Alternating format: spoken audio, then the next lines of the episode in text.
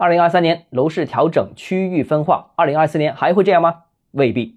欢迎来到东浩之家买房。房地产调整了整整快三年时间，二零二三年下半年呈现了一些全新的特征。首先，一线城市政策松绑就还能卖得动，而二线城市房价下降才能卖得动。但是三四线城市降价好像也没啥反应。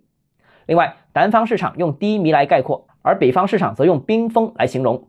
不少房地产企业甚至从业人员都开始考虑撤离。三是一线城市不见得都行，一线城市的外围区域同样滞销，同样库存高企，同样大幅的以价换量。概括来说，还是大城市、经济发达地区有能力买，只是买家没有信心出手而已，或者说目前这个价格还不是非常吸引而已。而三四线城市的情况更像大家都没钱买了，任凭降价促销也没有实际反应。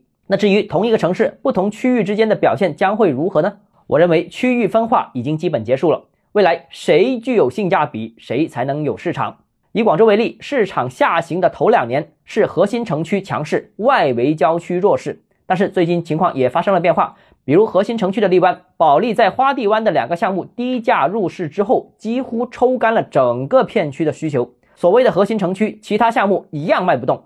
而外围的增城南沙，如果有楼盘愿意在价格上狠狠的砍一刀，一样能够一次性带来近百套的成交。而松绑限购的番禺区也一样有热得发烫的万博长隆板块，靠性价比出货的莲花山板块，以及卖一套像中一次奖这么困难的边缘板块。所谓的地段是王道，其实已经让位给了性价比。好了，今天节目到这里。如果你个人购房有其他疑问想跟我交流的话，欢迎私信我，或者添加我个人微信，账号是加买房六个字拼音首字母小写就是微信号 d h e z j m f。想提高财富管理认知，请关注我，也欢迎评论点赞转发。